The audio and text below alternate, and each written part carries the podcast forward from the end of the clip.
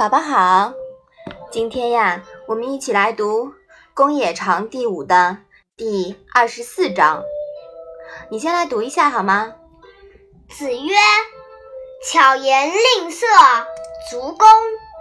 左丘明耻之，丘亦耻之。逆苑而有其人。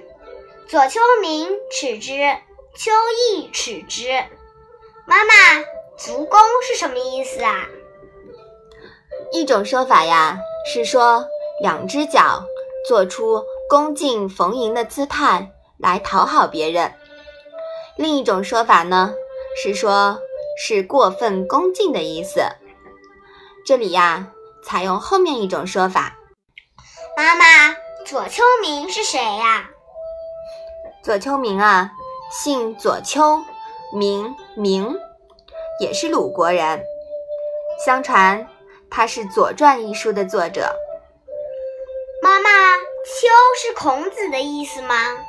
嗯，说对了，孔子呀，姓孔，名丘，所以呢，他自称为丘。妈妈，这一章是什么意思啊？孔子说，花言巧语，装出好看的脸色。卑躬屈膝的过分恭敬，左丘明认为这种人可耻，我也认为可耻。把怨恨装在心里，表面上却装出友好的样子，左丘明认为这种人可耻，我也认为可耻。孔子反感巧言令色的做法，这在《学而》篇中。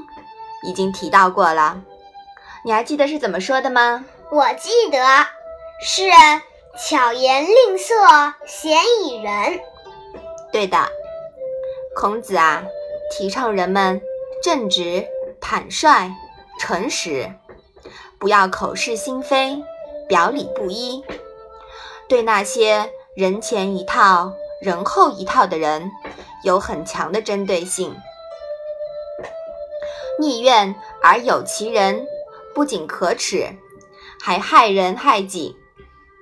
害人之处自不必说，伤己之处则在于憋得慌，慌久了就成了伤，伤重了就成了病。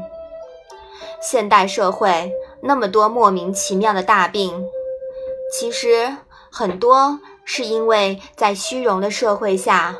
人在江湖，逢迎太过，憋屈太久，熬成了内伤。所以啊，我们还是率性点好，放下一些东西，远离焦虑，安心的过日子。说到率性啊，后面一章谈到的子路，应该算是最率性的代表吧。那么下一章。为什么把颜渊和他一起说呢？难道颜渊是反面案例吗？我们期待下一章的分解吧。